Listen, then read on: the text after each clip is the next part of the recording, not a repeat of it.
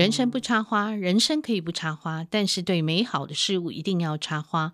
本节目由见证环境教育基金会与上下游副刊共同制作，我是上下游副刊总编辑古碧玲。今天我们请到的来宾呢，我们是岳阳连线哈，呃，请到的是翻译家施清真，清真。哇，他在美西哈，对，跟大家很麻烦，清真跟大家问好好了。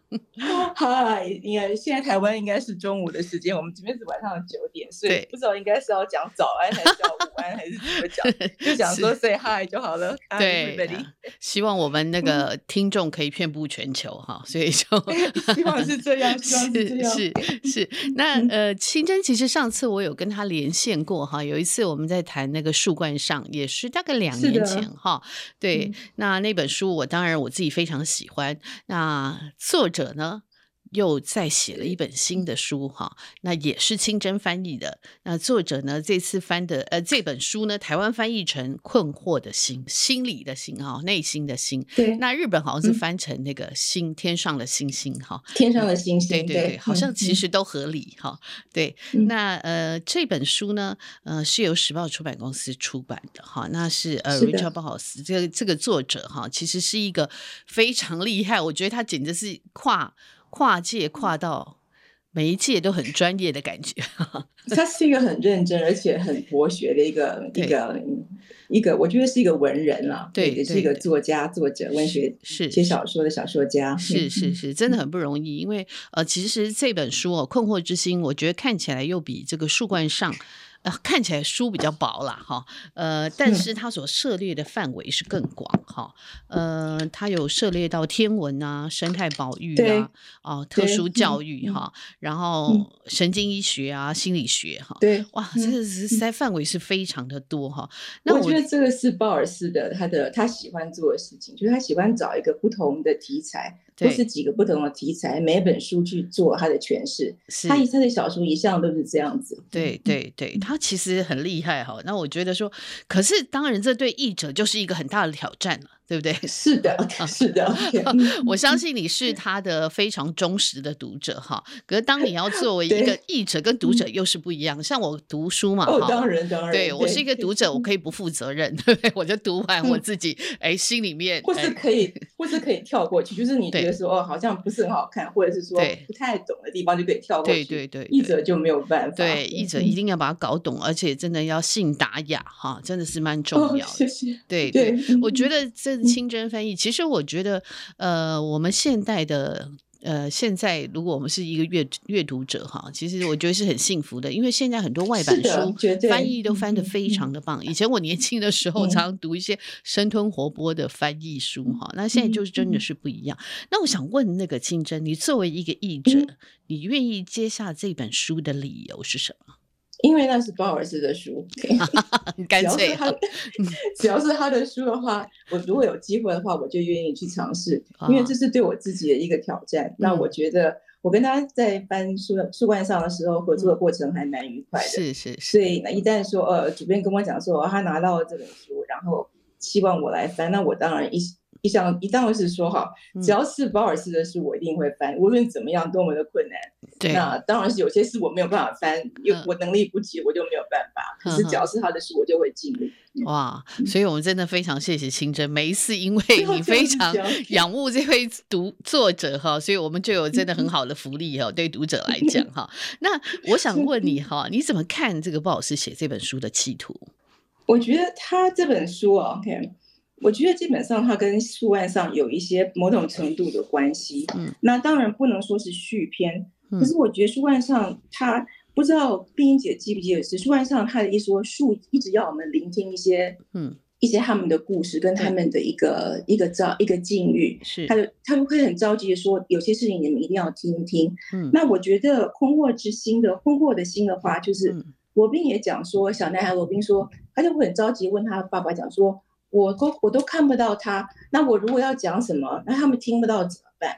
嗯、所以我觉得可能是一个程序性的一个一个观点，是就是有些事情是必须要我们去听，那我们怎么样去聆听？我们怎么为什么我们都听不到？嗯，那我觉得这个是要必须要探继续探索的一个问题。嗯，他只是把鲍尔斯只是把他的整个的叙事跟整个的人物缩小，嗯，到一个几乎就是一半的范围。是，可是我觉得讯息是在这里的，嗯，是同样承袭下来的，这是我的看法啦。是是是。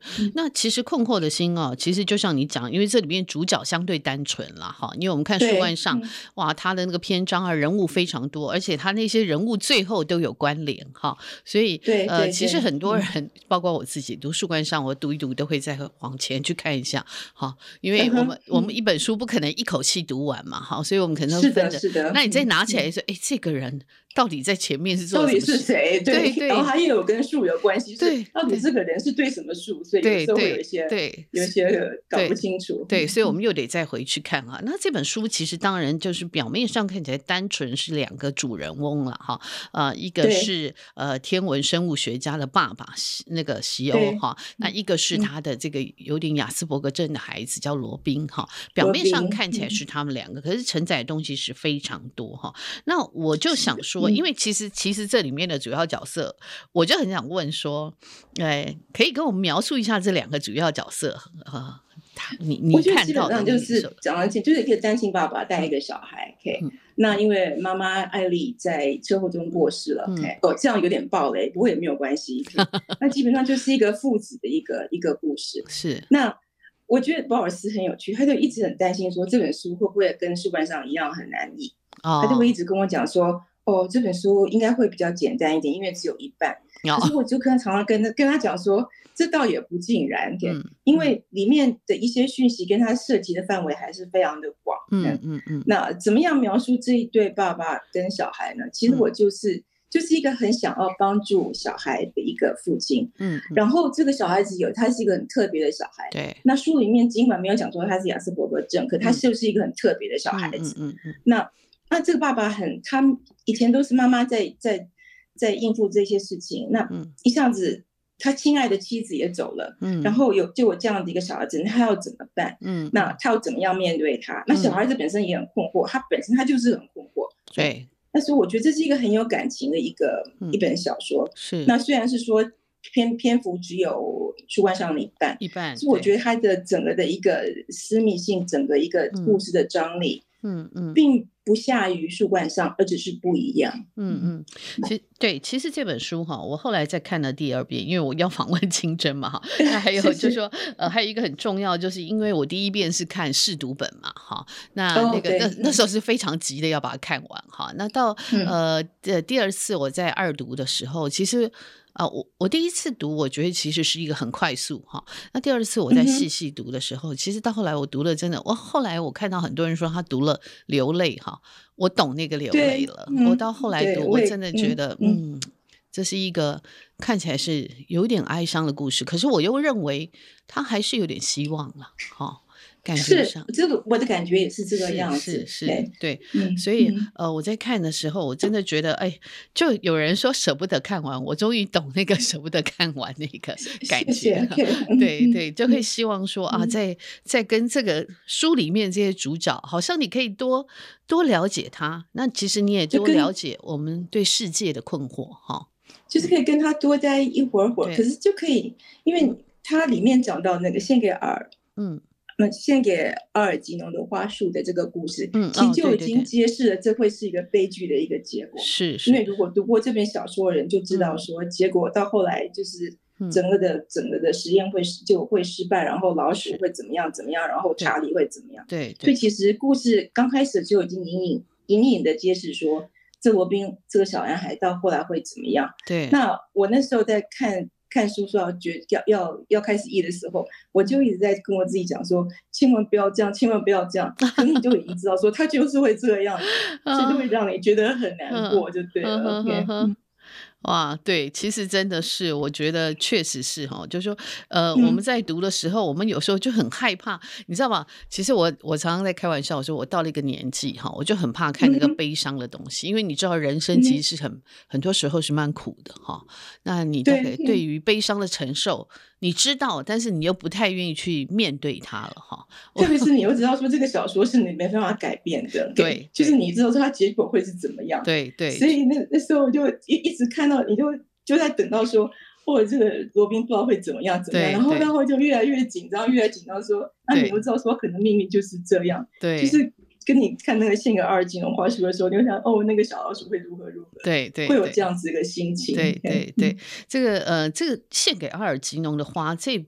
这本小说是一九五九年写的了哈，那在这个书里面其实一个蛮关键的哈，他其实一开始哎就讲到他爸爸读这本书哈，给这个小孩子听哈，然后这本书其实就有讲到哎一只老鼠哈，它突然间 变成智商哈，变成很高对，那其实你你看到其实这个都跟他后来要写的他们去做那个解码神经反馈实验是有关系的哈，是有关系的，然后。然后又讲到有有有有这个东西来牵引出它里面的一个一个比较哲学性的思想，这个柏拉图的一个洞穴观，那这个都是有关系。对，可是我觉得很有趣的，就是我看了一些书评，看了一些大家对这本书的反应。嗯，其实鲍尔斯要用这本书的另外用意是，他想把它。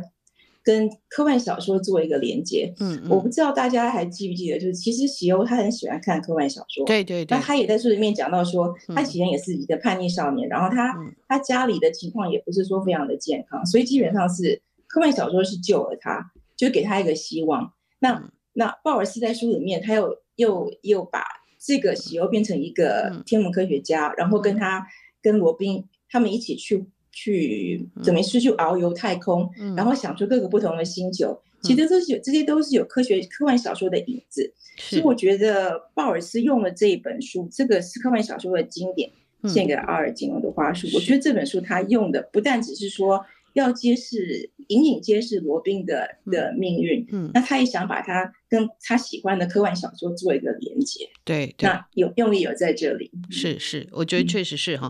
所以呃，像这本书，我觉得如果如果我们在读了这个，其实我觉得读书有一个好处了哈，就是说，因为当然你你刚刚讲说有的读者啊，你反正你读不通你就跳过嘛哈。可是像我这个读者，有时候我就会再回去找，就就或者去找相关的东西，我不懂的东西哈。那譬如说像献给阿尔吉诺的花，哎，我没看过嘛，我就想说，哎。我有没有机会看到这本小说？哈，这这个小说我，我也是。我觉得我那好久以前看，那也是看简约版，是。所以为了这本，为了意思，我把它重新重新看了一次。对那那整个的看法又又都不一样。嗯。那我也在，我也我也问鲍老师说，嗯、那我是不是要把就是把科幻小说把它写进来？嗯。因为它里面有西欧说以前看的什么样子科幻小说什么的，是有很。那他说其实没有关系，因为这是他个人的一个阅读。那只要让大家知道说有这样子一个背景，oh, okay, 那我觉得这点也是蛮有趣的一点，嗯、就是他自己，他也是个科幻小说迷。那我还问他说：“那你是以后是不是要写科幻小说？”他就说还在想，所以不知道。哇，那翻译科幻小说又是另外一个功夫了哈。我不知道，对对。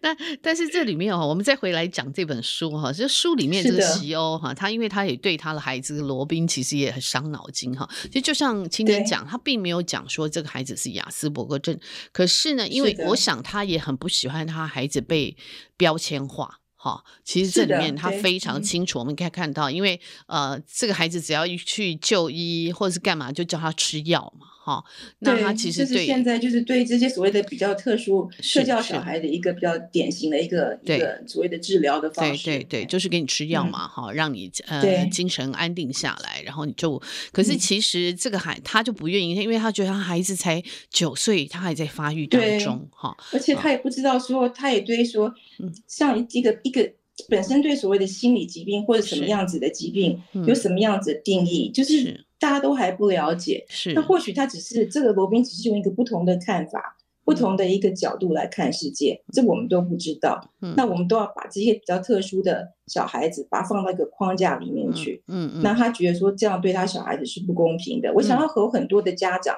其实有同样的一个一个想法，是是是，真的是，而且老实说，像这些呃，有时候这些药，当然呃，一时间是可以让孩子安定下来，可是有时候我们并不知道这药的呃未来后它的整个的后遗症啊，对后遗症会怎么样？对对，所以我想他爸爸，因为他自己本身是一个科学家嘛，哈，他就会比较谨慎哈。那我觉得他也不愿意很快，就是你刚刚讲，他其实不愿意很快定义自己的孩子哈。我觉得嗯，孩子其实每一个孩子都。有很多的可能了，对对对对，所以，我其实在这书里面，我可以看到一个爸爸，其实他很无助，好，可是他又很想对他孩子好，嗯、然后他自己又碰到他自己研究常常有没办法突破，有点焦头烂额哈。对，他就是两边公司两边他已经被搞到有点很累了哈。那这里面我觉得应该有很多，应该父母亲都可以有这样子的一个。他能够能够感同身受就对了，是，是，是绝对是。嗯、呃，其实我觉得这本书我自己在看的时候，我觉得，哎，如果是做教育的人也蛮适合看的哈。那父母其实也是很适合看哈，嗯、因为有时候我们常常面对这个小孩子很多行为，嗯、我们是不知道如何是好，是没有办法去 对，不知道怎么样去去解释，是是是，或者甚至对对，对，我觉得很多父母其实都是困惑的。说真的哈，嗯、呃，因为很多人呃，其实说真的，我们要了解，就算孩子是我们自己生下来，可是他跟你。嗯的心也真的是隔着肚皮，你不可能完全都了解他，对他也不是你的复制品，哈。对，更何况很多时候我们自己都不了解我们自己了。自己对，对我觉得这本书其实给我很多的思考了，哈。我自己在看这个当中，哈、嗯，那我就想这个也在问一下清真，这里面这个席优他为了他的孩子，哈，他同意做这个解码神经反馈实验，这是一个什么样的实验呢？这个实验我觉得要讲也是很复杂的一个东西哦。嗯嗯、那所以我觉得，如果那那我觉得主编还他找他请了谢伯让谢教授。嗯。那如果对读者们想要知道说到底这是什么的话，我觉得他写边有写了一篇蛮详细的一个一个蛮深入浅出的一个说明。对对。那基本上呢，他就讲说，就是把受试者的神经讯号及时反馈给他自己。对，你可以看得到你自己的神经讯号是你的心理的状态，对，然后你可以反馈你自己的，你来做一个这样子的一个调整跟制约。嗯、然后这本书里面他就说，我那我不仅仅是看到我自己的，我还可以把别人的感情跟别人的心理状态做一个范本。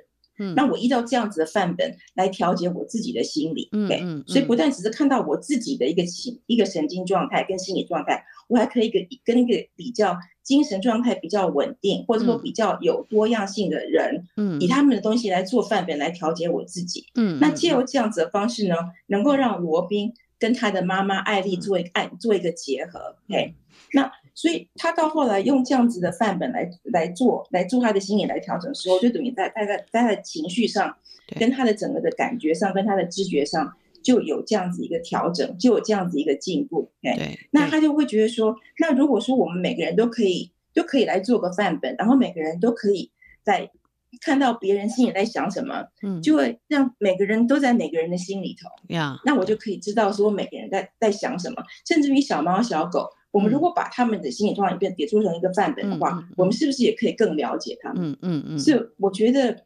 就是要想用这样子的方式，嗯、而不是要用药物的方式，嗯嗯，来让、嗯、来让罗宾能够跟你说适应这个环境吧，嗯，然后可以把艾丽这个角色也牵进来，嗯、所以我觉得这个是鲍尔斯在写作这本书的时候的一个、嗯、一个重点，嗯，嗯。就他想要用用这样子一个科，嗯、而且这个科技是真的，这个实验方式是真的存在的，嗯嗯，所以他就是用这样子的方式来把。来把这个罗宾跟他死去的母亲做一个连接，对，然后让每个人都可以在每个人的心里。我很喜欢这一句话。对对，其实呃，因为很多时候我们都会很想了解我们所爱的人心里在想什么。哈。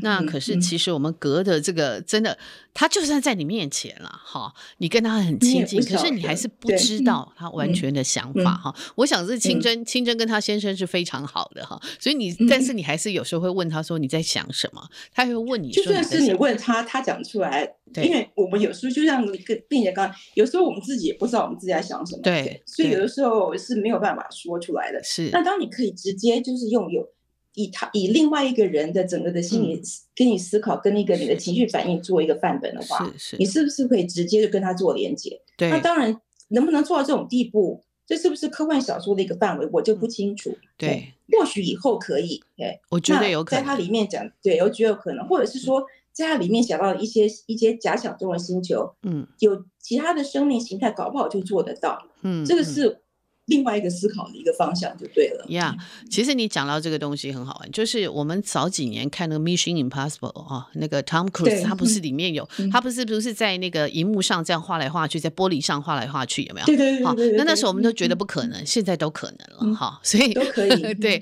所以我们会觉得说，哎，科技的进步有时候真的会超乎我们想象。可是这里面我就也很想谈一下，因为这个爸爸也很可爱哈。其实呃，其实这里面还有一个角色也是非常重要，就是这个艾丽已经过世的妈妈哈。过世的太太，那这个太这个其实他对这个周围的那影响，就算他过世，那个影响都在哈。她是一个很有、嗯、很有影响力的女性了哈。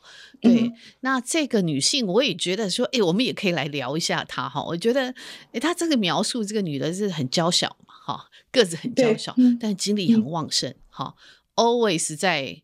呃，在想要怎么样去呃为对组织，然后要做一些抗争，怎么样去拯救这个对对拯救地球啊，然后拯救这些呃这然后这个生态的保育呀，哈，哪一些物种快被快快濒绝了啊？什么他要每天他在想的都是这些事情，所以我觉得这真的是一个很呃，就是我看到以后，我觉得这个角色是一个蛮重要的角色。他其实虽然已经过世，可是他是串联这里面。所有的人，好。可是我觉得很有趣的，就是、嗯、因为鲍尔斯这本书，他用第一人称来叙述，是是。我们所看到的艾丽是他想，是他是他说出来的艾丽。然后他对他妻子本来就有一个很强烈的感情，然后妻子过去过世之后，他又跟他更思念。所以我们不知道说，借由他所叙述的艾丽，是不是真的就是这样子一个情况？这我我们不知道。所以可以说这是一个。这是一个 questionable，这是可以思考的一个方向，就是艾丽是不是真正是一个如同呃西欧所描述的一个万人迷的宝玉的人物，这我们就不知道。嗯，okay? 可是最起码在书里面描写是这样子的。嗯，是由他来把整个故事做一个串联，嗯，或者等于说是一个比较完整型，或者是一个完美型的一个宝玉人物吧，你可以这样子讲，嗯，因为他很有所谓的英雄魅力，所谓的很群众魅力。对，嗯。嗯。是是，其实呃，他而且这里面还有这个做这个神那个解码神经反馈这个呃神经医学家哈，这个心理学家也是一个很重要的，对，也是很好玩，对，对，因为他跟艾丽呢是一个非好很呃这个非常好的朋友哈，他们一起去赏鸟啊，对对，就是在整个的。心灵层次上是，他觉得喜欧是做不到的，对对对，所以喜欧有时候就会很嫉妒，说他们两个去赏鸟到底讲什么哈，然后因为我就我们刚刚讲我们很想知道我们所爱的人他心里在想什么嘛？哈，对，他就很想要知道说，他说为什么那个范本我不能试试看？对，可是可是那个，对，他就说不行，那个只是可以的，我们要有个一个受试的对象，意思就是说。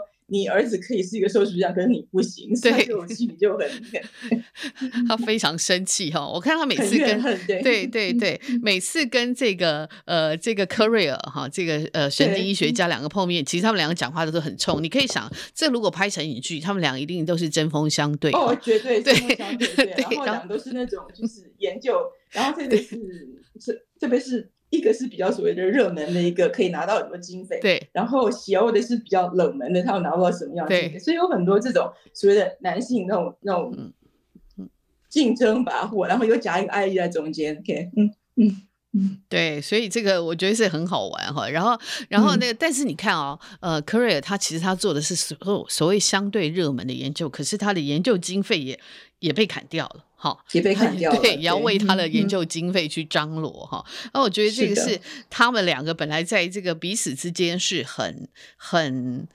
呃，很针锋相对，可是有一些部分呢，他们又其实能够体体会对方的难处哈。那我觉得是一个很好玩，就是这两位男士哈，其实呃，就是为了一个他们都喜欢的女性哈，有一个就是这个女的不在，这个醋味还是在里面哈。我看的时候，每次都觉得很有趣哈。那我就想说，哎，这个妈妈哈，因为有人会说这是一本对那个保育倡议的矛盾冲突还有反省。检讨的书哈，嗯、那你怎么看待这个说法？我记得这个说法好像是政府有提到徐政府了哈，啊，他有我我我有听过他的这个访谈，对，我觉得这是一个观点，这个观点是我没有想过的观点，是是。是，因为对我来说的话，嗯、这整本小说它它只是把它想成英文叫做 empathy machine，它把它想成一个同理心的一个机制，嗯、OK，让你看到了之后，你会对书中的某些人物。嗯或是对书中的某些事情，嗯，产生一种同理心的感觉，嗯嗯、然后又这样子的感觉，同理或是同情，嗯、你可以去触发你心里的某种程度的一个感情。那至于能不能做得到，我觉得可能也有可也觉得，这我总是这个我们总是要去试一试。那那你说，呃，你说喜欧是不是？带的是有有钱有闲的的爸爸，然后带着小孩子可以去露营，用这样子的方式，嗯，来让他去亲近大自然，嗯，这是每一个家长用他自己的方式来照顾他的小孩，嗯嗯。那我们能不能让让小孩产生同理心？嗯，这也是每个父母亲自己的一个一个选择。对，因为保育这个事情，嗯，有很多各种不同的方式在进行，嗯嗯。那我觉得小说家能做的事情，也就是。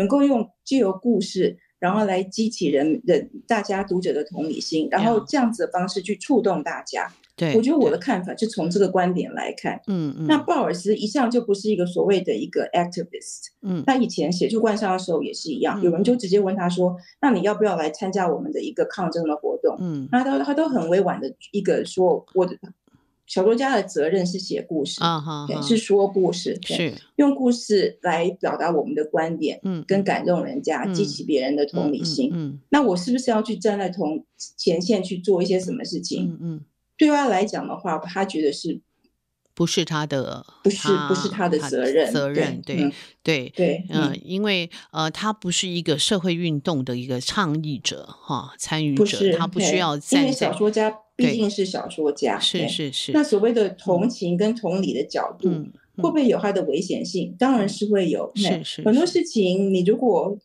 无论是诉之于情，或是诉之于理，如果做的太过分的话，结果都是一样的。对对。那我觉得我们就只能做到说，我们能做到什么样子的地步。是是是。那我觉得说这本小说，它是想。把不同的一个看法跟不同的观点呈现给大家。嗯，那我们是不是要跟着这样子去做？这是个人的决定。对对对，小说家本身也是嘛，哈，所以他呃，当然你在看他写这个小说，他是一个比较超然，他好像是全知观点去看这些人物嘛，哈，看这些事物。呃，但是就是说，我觉得正因为他是全知观点，所以他有些东西他可能看得很清楚，有一些他自己也有一些疑惑，哈，他在书写当中，其实他自己在澄清这个疑惑，可是不一定能找。找到答案，好，我们其实是可以看到文学。我觉得常常就这样讲，当你找不到答案的时候，就是文学了。我们常会这样讲。其实小说也不见得要要提出个答案，对对对。很多事情，人生本来就是没有答案的嘛。那如果说，那很多人说，那我看了困惑的心会不会更困惑？嗯，我说可能会。可是这样子是不好的吗？嗯，我不觉得是不好的。嗯嗯，那我们。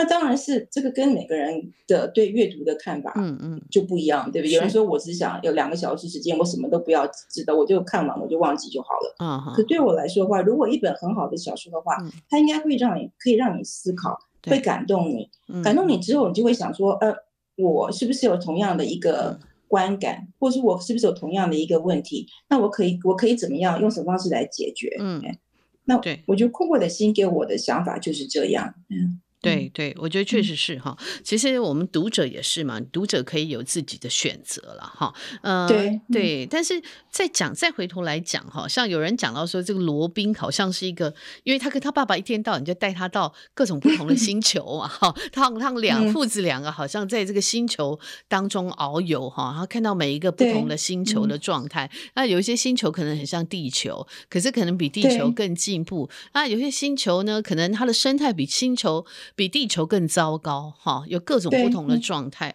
其实我觉得它都是透过这个东西在告诉我们，呃，我们所处的在宇宙当中，我们的状态是怎么样。那我们自己可以去思考，哈。可是这里面有一个有人就会讲说，哎，这个罗宾好像是流落地球的小王子，哈，有人这样讲，哈，就因为他天生的这绘画才华几乎是。真的好像天启般的纯熟。如果我们看这个对呃小说里面来讲哈，嗯嗯、可是这样的小孩其实因为他的个性，而且他有很多东西他是非常坚持的哈，他是不太能够兼容于这个主流社会。我觉得在教育。现场其实也是这样子哈，所以是的，你有说你自己在翻译当中哈几度的落泪，是为了罗宾呢，还是为了平为生物，还是为了说，哎，这他这对父子啊，对他这个爱丽的思念，还是其他呢？你可以稍微讲一下吗？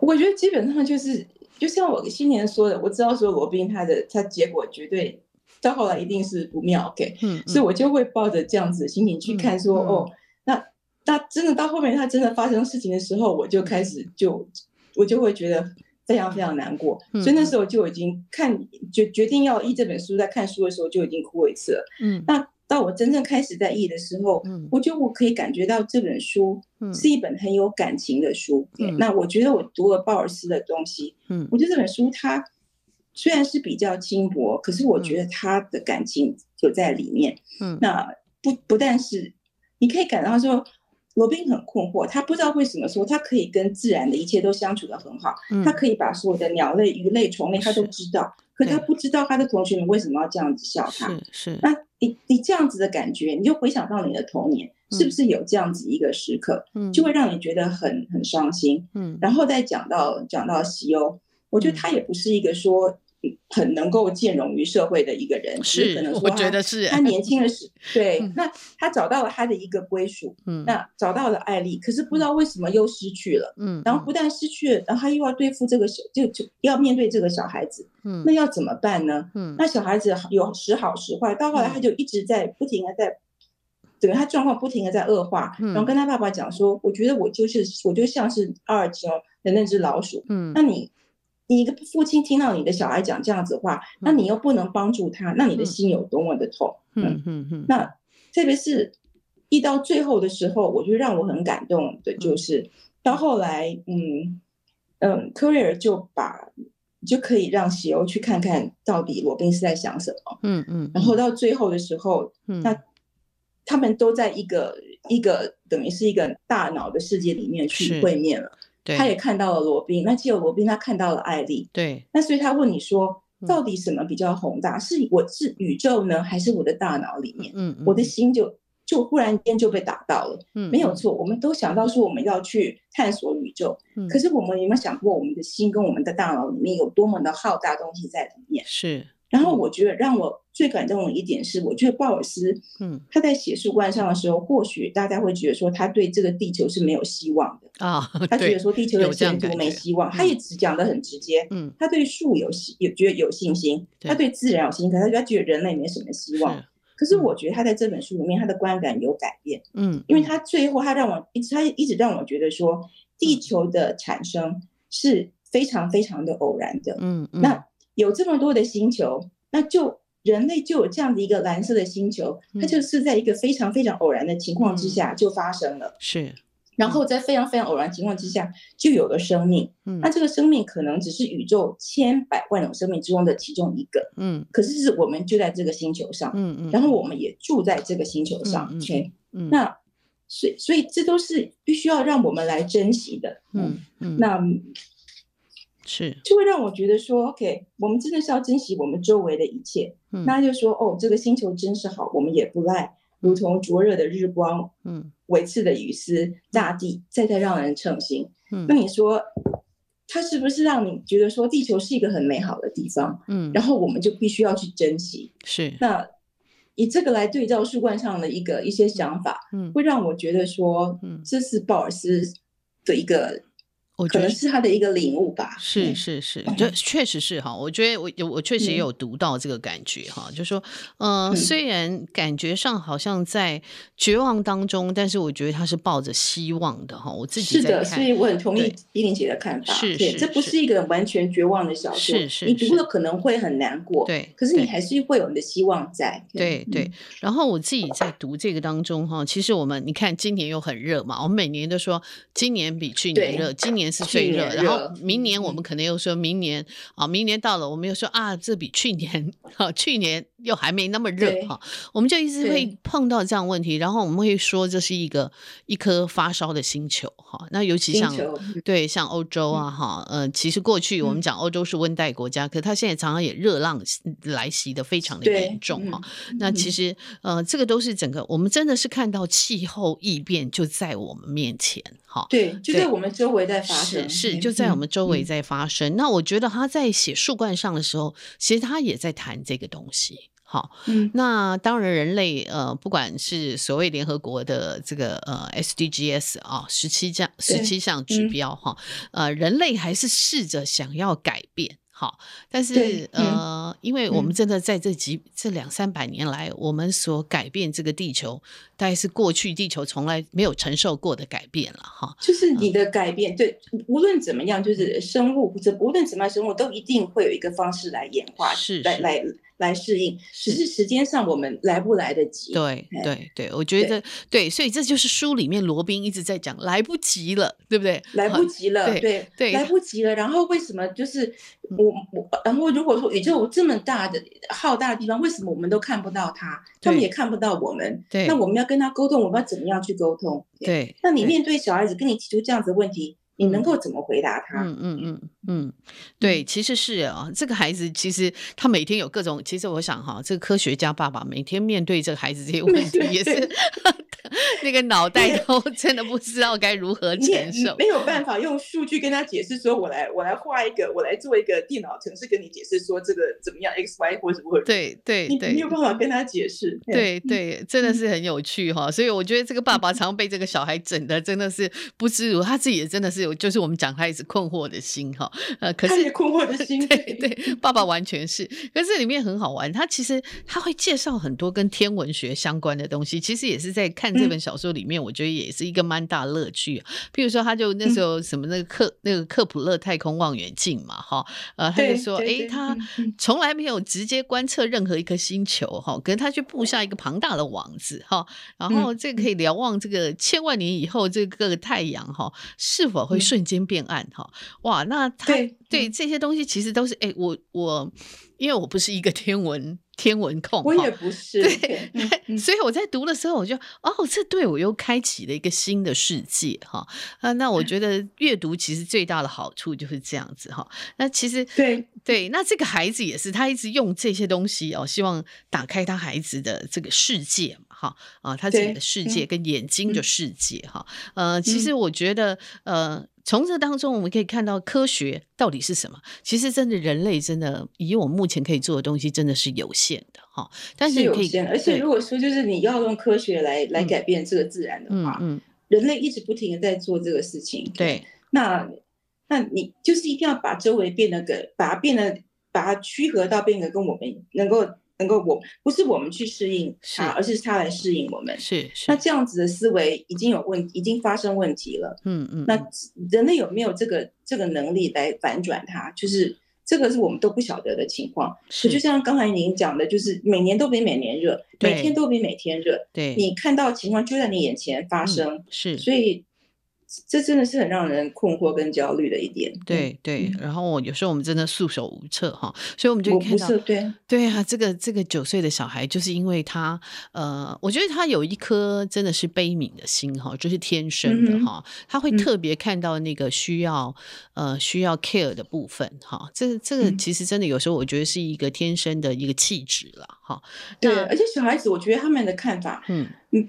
就会比较直接，对。那透过他们所看到的世界，真的是跟大人们不一样。对对，我们都曾经有过这样子的一个阶段，是是，只是在成长过程中，我们可能忘记了，或是我们对其他的事情把我们让我们分心了。是是。那罗宾这个角色就是一个很纯洁的一个对的一个一个角色。对，哎，讲到这个，我突然想到，Boss 自己没有小孩，对不对？没有没有，他 对对，对，所以他在写，所以对也蛮厉害的哦。对呀，就有书评家问他，就问他说：“那你怎么去揣摩这个？”他说：“他有他有五个兄弟姐妹，然后他们都有他们都有自己的小孩，他也给当，然后小孩都有自己的小孩，他他有同事啊什么的。所以他周围并他并不是说都没有看过九岁的小孩。OK，所以然后。”所以他也只能这样子，然后 actually 这也是我翻译的时候很头痛的一个问题，嗯，因为我也没有小孩，所以我也不知道九岁小孩子应该用什么样子的口气来说话，是，或是像罗宾这样一个小孩子，他会用什么样的口气来说话？这个也是我一个很头痛的一个问题。对对，这讲到这个，我就正想要问你，就是你翻译的时候最大的困难是是什么？哪一个部分？除了就是除了这些科学的东西之外，天文啦，嗯然后。神经，嗯，呃解码神解码神经反馈实验，还有科幻小说这些东西之外，嗯，那你你可以查得了，这个都可以用查资料来解决，或是请问专家。嗯，那我觉得最麻烦的就是这个你人物的的声音要怎么样去传达？嗯嗯，因为。第一人称叙述比较比较麻烦，因为它比较私密。嗯，它是我我我，OK，所以我的内心呃，那他们说这是西欧，就是我，西欧就是我，对，第一人称，对，你要怎么样进入他的他的世界里面去把他的声音找出来？嗯嗯嗯。然后更头痛的是罗宾，嗯，这个九岁的小孩子他讲话的语气是怎么样？嗯，然后又是一个比较特殊的小孩，嗯，那那你要怎么样？是一个是一个老老气横秋的小孩呢，还是一个？天真烂漫烂漫，还是说两两者都有呢？嗯，然后里面他有做一些实验，那可能他的个性上有一些改变。嗯，所以他的声音怎么样去传达，怎么样去拿捏，然后两个人之间的对话，嗯嗯，要把它做到说，OK，有父子之间的感情。嗯，可是他因为有某种程度的隔离，因为他们基本上他们都不了解彼此。嗯嗯，所以这个我花了点时间在在。在想就对了，是是是，对这个部分确实是哈，尤其这个孩子刚开始是一个情绪很不稳定的状态，他咬过他爸爸，对，然后还攻击他的同学，对，攻击他的同学，一巴那个一拳头打了他同学的鼻梁破掉哈，那个对，然后有很多各种不同的小的对小的一些细节，他不吃这个不吃那个，他只吃这个只吃那个，对对，他吃怎么样？你把这个小孩子要把他的要让要翻译到说，你看到这本书你可以。感觉到这小孩就在你面前，对对对，确实是。我不知道我是不是做到了，可是有努力就对了。有我们读者，我们是有读到哈，我们真的有读到，而且每次我读到他很好玩，他不是回他那个外婆家吗？哈，哇，那个也是很精彩，对，真的很精彩，很精彩。很多很多大人在讲话，他通通都不晓得，然后他又是吃素，他又不要吃火鸡肉，对，所以大家要给他吃火鸡肉，他就又开始就翻脸，对对，我。我觉得他每次要去他外婆家，他很好玩。书里面其实有一个有个部分让我紧张，就是他们又要回外婆家了。我想说，哇，他这个要过怎么办？对，要闯出什么祸来哈？然后 最后一次就是他做过这些实验以后，在他还没发作之前，他们赶快逃离，逃然后就逃离开。对，我觉得那差不多时间到，赶快就拜拜就回去。对，那一段真的很好玩哦，就是他爸说两个人都累瘫了。对，两个人那个那个惊的哦，终于赶快逃出来。两个人都累瘫，赶快逃开。那真的写了非常那一段，我觉得每次他写跟那个，因为我觉得他的外婆一定希望他的孙孙子哈是一个正常的小孩，他常都会基本上就是就是美国人，就美国人这个整个的通俗文化里面，这种家族聚会都是一个非常。充满了充满了紧张的场合，对对对，可能像我们过年吧，因为平常都没见面嘛，是是是，然后忽然间都见面在一起，然后你要在一起快吃饭呐，对，然后大家就会为了很多事情在争吵啊，对对对，这边可能你结婚有没有小孩啦，或者是政治的观点啊，或者你赚多少钱，对，就是本来就是一个充满。争执的一个场合，然后再加上这个小孩，他没有办法了解说为什么大人在吵这些东西，对，所以他会觉得，对我我我自己看哈，每次看也是像看读小说啊，或者看那些好莱坞的电影，就觉得很好玩，就很像真的呃，我们家族聚会的时候，就是会呃，然后大家会比来比去哈，因为对兄弟姐妹冲突，就人家就过节好像好像打仗一样，就觉得很累。对对对，然后就比来比去说啊，我的小孩现在成绩怎样？我小孩赚多少钱？我的小孩怎样？怎样，我先生现在怎样？对对对，然后就不能比孙子啊，我孙子有没有去干嘛？就是对对对，反正一定有比不完东西，对对对。我我自己每次在看到这个东西，我就觉得像呃年节哈，有时候团聚的时候，大家就会问说啊，其实像你刚刚讲了嘛，就是没结婚的就会问他说什么时候要结婚啊，什么对象啊哈？那呃结婚以后就啊什么时候要生孩子？而且什么生小孩？对我其实真很想说干你什么事？其实我就是那种很我说干你什么事？你要帮他养小孩吗？我其实就是这。种人哈，要这样子的话，你可能，并且可能也会跟跟罗宾一样，就是满头。对对对，基本上是让别人满头雾水。对对对，基本上我觉得我的 性格应该是内在是像罗宾，所以我完全完全能够体会这个孩子在想什么哈。只是当然心里面一些想法。对对对啊，当然因为我是经过稍微有社会化，不是全然社会化，会，但是我完全知道他为什么受不了这些大人在问这些问题哈。他很困惑，他真的很困惑。对对，确实是，我觉得他爸爸也是很困惑，他也很困惑，对对，这真的是很好玩。然后我就很想再问一下，就说呃，因为其实你翻了第二本这个呃 Boss 的书哈，你你有讲到你跟读者的互动是非跟呃跟作者互动是非常好的，哎，他通常是怎么样跟你互动，嗯、或者是说，其实会不会每一个作者其实互动起来，哎，都有他很很很不错的部分呢？可以讲一下这个部分。可我觉得每个作者都不太不太相同，嗯、有些就是直接就就不回答你，也有这样子的情况。嗯哦、真的，那就你对啊，就自己去琢磨，那也无所谓。嗯嗯嗯。那我觉得我很我很幸运，我碰到的几个作者，最近特别是最近这几本书的作者，像像鲍尔斯啦，跟安东尼杜尔，就是他们在整个的，就是工作上来说的话，都非常帮我忙。我基本上就是我大概会译差不多一百页，然后。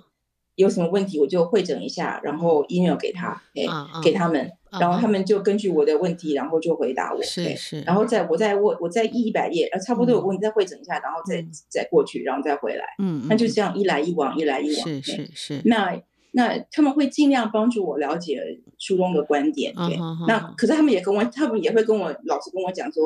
我只能解释到这样子的地步，嗯、那至于怎么样翻成中文就麻烦你了。他们也是这样子的跟我说。是是，那我看了以后会觉得说我很开心，嗯、因为也当然也会有压力，这、嗯、是作者对我的信任。嗯，那我就必须要把他们的观点给传达出来。嗯嗯。那甚至于有些东西，就是鲍尔斯直接跟我讲说，这可能有点太文化性了，嗯、那可能中文没有办法翻，那你就自己做裁夺。那如果是这样的话，我就把它放到注释里面去。哦、有这样有这么一回事。是是是。那。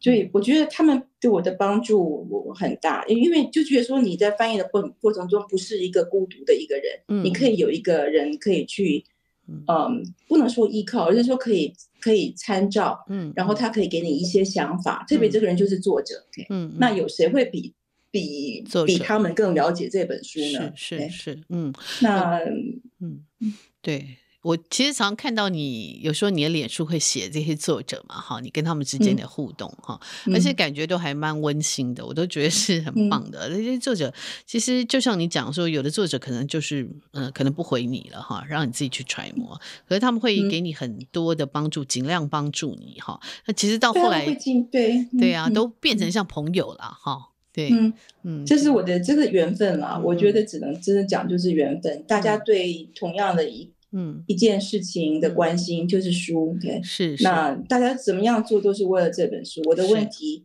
他们的、他们的、他们的问题，嗯，我们的困惑，其实上基本上都是一样的。嗯嗯嗯。那那我也希望说能够有这样子的，能够跟读者有这样子的互动。我真的也是希望这个样子。那我现在慢慢看到一些书柜上的一些书评啊，或者是说一些感想，或者是困惑的心一些感想，嗯，我也希望说读者能够跟。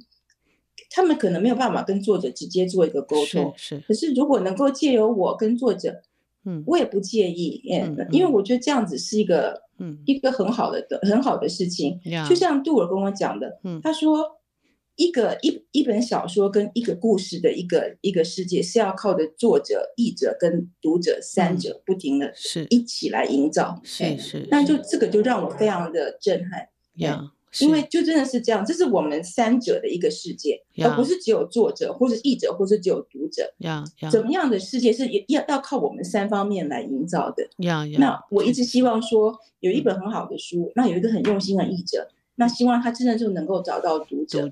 那由这三方来真正来来读这个这本书，来进入这个世界，是来想一些问题，是来让来让这本书感动我们。嗯，这是我真的一。一一直的想法，呀呀，是，嗯，我觉得其实是哈，我每次看到清真，而且我觉得他这是一个很认真的译者哈，非常非常认真哈，嗯、然后他也很在意自己翻译出来的书哈。那如果这样的话，太，我觉得太在意了，对对对。那你会怎么样介绍这本书呢？如果你要跟一个完全没看过这本书的人介绍的话，我觉得这这本书是一个，他他是一个父亲跟儿子的一个故事，嗯，那。父亲想要表达对儿子的一个一个感情，嗯，然后那想要帮助他的小孩，那就这样子把它扩大到，嗯，小孩子怎么样看这个世界，然后我们怎么以以人类来说，我们怎么样能够来帮助我们其他的物种，嗯，怎么样来了解他们，怎么样来帮助他们，怎么样来亲近他们，嗯，那近于整个的整个的一个地球，我觉得基本上这本书给我的感觉是，它是它是一个很有感，一本很有感情的书，嗯，不但只是父子的感情，嗯，或者是说。夫妻之间的感情，像喜欧悼念他的他他过世的妻子，嗯，那把它扩展到说，嗯，我们对我们这个蓝色的星球，嗯，或者说我们对整个的宇宙，嗯，或甚至于说不同的生活的形态，嗯，如果我们能够保持着感情的话，我们就不会亏待他们，嗯嗯，就像我们不会亏待我们我们自己亲爱的子女或者我们亲爱的人，嗯，我们如果有感情的话，我们就不会亏待他。嗯，那对我来说，这就是一本很有感情的书。嗯哼，我只能这样子说。是是，啊、呃，其实这本书刚。嗯，清真在讲，我觉得其实呃，可以看到罗宾这个孩子，其实就是我们哎，我们有一句那个成语叫“名包物语”哈，其实就这基本 上我觉得可以用来形容这个孩子哈。嗯、呃，他对于所有外面，他为什么吃素，就是因为他对那些动物啊，他其实都是不忍心嘛哈，所以他很小就决定决定吃素哈，而且不能有一点点荤的东西在里面哈。对对对，不然就会他就会发飙，对他就会发飙哈，所以。其实，我觉得这本书，我觉得呃，时报出版也编得蛮好的，因为他们找了很多专家哈，然后就各方面，就刚刚清真讲，他就各方面来告诉你哈，说假设哎，你你对这个东西可能不见得那么了解哈，对，然后有兴趣，比如说他就会找天文学家哈啊来写呃这个天文到底这个这个呃这个整个。太阳系到底是怎么样哈？然后也找了这个心理学家哈，来看看哎，这个呃解码神经反馈是什么哈？然后对对，然后也找了这个呃地呃这个植物地理学家了哈啊来讲这个。其实你看他这个后面有这些呃专业的人士来帮，等于有点帮你稍稍再有点注释哈，但是是也都写的蛮好的哈。我自己其实觉得呃是一本蛮周全的一。一个编法哈，也是一个。那这个我我觉得基本上也就是，嗯，这也是主编的用心嘛，因为他一直希望说，嗯，就是把这个整个的阅读的范围扩大，而不是只是说看小说，而是说你可能够让另外的领域的人来接触到小说，就像树冠上是，就不，它不但只是一本小说的书，嗯，你可以让另外的领域的人来进入到小说的世界，是，是，那你能怎么做？就是能够尽量多给他一些这样子一个一个一个知识跟一个看法。对，这是主编的用心。是是是，所以我也很推荐这本书哈，《困惑的心》。那其实我们在对非常推荐，因为说真的，老师就说，我们有时候读原文是真的很辛苦哈。但我就想到日本，他们那时候明治维新的时候，就是靠大量的翻译哈，而让他们国家在这个一个锁国，然后突然呃要面对世界开放的时候，或者他们要跟世界汲取他们的养分的时候哈，智性的养分的时候，他们靠了非常多的翻译哈，那我觉得就算你真的是你读原文很辛苦，可是有这么多啊、呃，真的是在翻译途中非常棒的一些翻译家，尤其台湾现在真的很多。嗯、我觉得呃，不阅读真的是一件很可惜的事，阅读真的是打开是非常幸福的。对，真的就是我有时候有有些东西也是我，我们也只能顶多也能知道一两种语言或两三种语言，是是，有很多时候都是要靠着我们。就是这一群很辛苦在做事情，真的不是说我啦，可以，就是很多人都是这个样子，对，就是要，我就要要给。要给我们一些机会，说真的，okay, 是是是，我觉得翻译家也是所谓的字根农。我常常都是我自己是字根农，就是那个文字的字哈，字根农，每天就是根字哈。我每次都这样，人人家每次问我说你怎么介绍你自己，我说字根农，文字的 字。对对，我觉得真的是有这些翻译家，然后真的是帮我们翻了这些这么精彩的这些小说啊，这些文学作品哈。其实真的是我们现代人。之福了哈！我真的因为过去我从 很多那个翻的生吞活剥的那样的翻译文学走过来，或者一些文史哲的东西走过来，然后到现在我就可以读到这么多。真的很呃非常用心，然后真的是信达雅的这些翻译小说啊文学，我觉得都是一件很幸福的事哈，所以我真的很鼓励大家。要代替作者，谢谢大家。对，就是嗯，对，嗯嗯，真的，我真的很希望大家真的可以在阅读当中找到乐趣，因为阅读的乐趣，嗯，跟呃文字从文字里面体会到乐趣，跟你看影片。啊，看影像是很不是不一样的。对对，嗯、好，那我真的在今天很谢谢清真，真的是呃越岳阳连线哈，接受我的访问，谢谢那也帮我们跟呃作者致意一下哈，这个会的，我会我我下次跟他写 email 会跟他讲，对，我觉得对我们真的非常开心呐，真的时报文化也愿意出这样的书哈，呃，这个他们的主编嘉世强每次也都是非常希望他的书可以推出去哈，呃，我觉得有呃有这么多人来成就一本好书，那很希望大家可以呃读这本。困惑的心，谢谢碧玲姐，谢谢 谢谢清真，谢谢各位听众的收听。人生不插花是由见证环境教育基金会跟上下游副刊共同制作。如果您对呃饮食的上下游有兴趣，欢迎您可以收听上下游新闻部所做的食农搜查线。如果您对饮食生态、农林渔牧的文学有兴趣的话，欢迎您可以订阅人生不插花，也可以订阅我们的上下游副刊。谢谢。